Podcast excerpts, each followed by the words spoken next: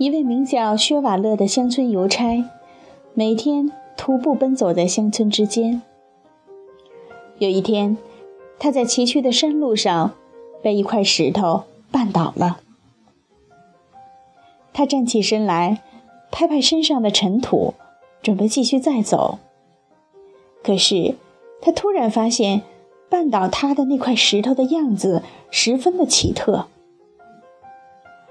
他拾起那块石头，左看右看，便有些爱不释手了。于是，他把那块石头放在了自己的邮包里。村子里的人看到他的邮包里除了信之外，还有一块沉重的石头，感到很奇怪。人们好心劝他，把石头扔了吧，你每天要走那么多的路，这可是个不小的负担。他取出那块石头。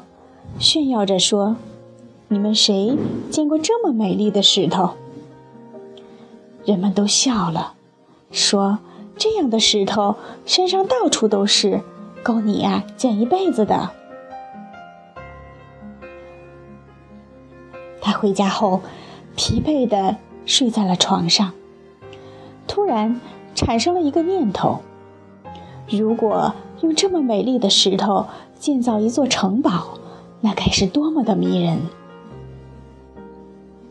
于是，他每天在送信的途中寻找石头，每天总是带回一块。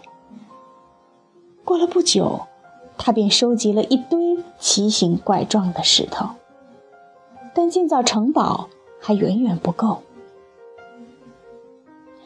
于是，他开始推着独轮车送信。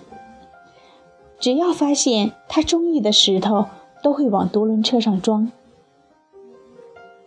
从此以后，他再也没过上一天安乐的日子。白天，他是一个邮差和一个运石头的苦力；晚上，他又是一个建筑师，按照自己的天马行空的思维来垒造自己的城堡。对于他的行为，所有人。都感到不可思议，认为他的精神出了问题。二十多年的时间里，他不停地寻找石头，运输石头，堆积石头。在他的偏僻的住处，出现了许多错落有致的城堡，有清真寺式的，有印度神教式的，有基督教式的。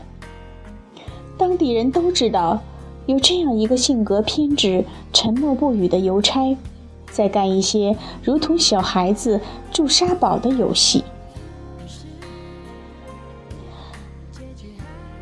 在一九零五年，法国一家报社的记者偶然发现了这群低矮的城堡，这里的风景和城堡的建筑令他叹为观止。他为此写了一篇介绍薛瓦勒的文章。文章刊出后，薛瓦勒迅速成为新闻人物，许多人都慕名前来参观城堡。连当时最有声望的毕加索也专程参观了薛瓦勒的建筑。现在，这个城堡成为法国最著名的风景旅游点。它的名字就叫做邮差薛瓦勒之理想宫。在城堡的石头上，薛瓦勒当年的许多刻痕还清晰可见。有一句就刻在入口处的一块石头上。我想知道，一块有了愿望的石头能走多远？据说，这。就是当年那块绊倒过薛瓦勒的石头。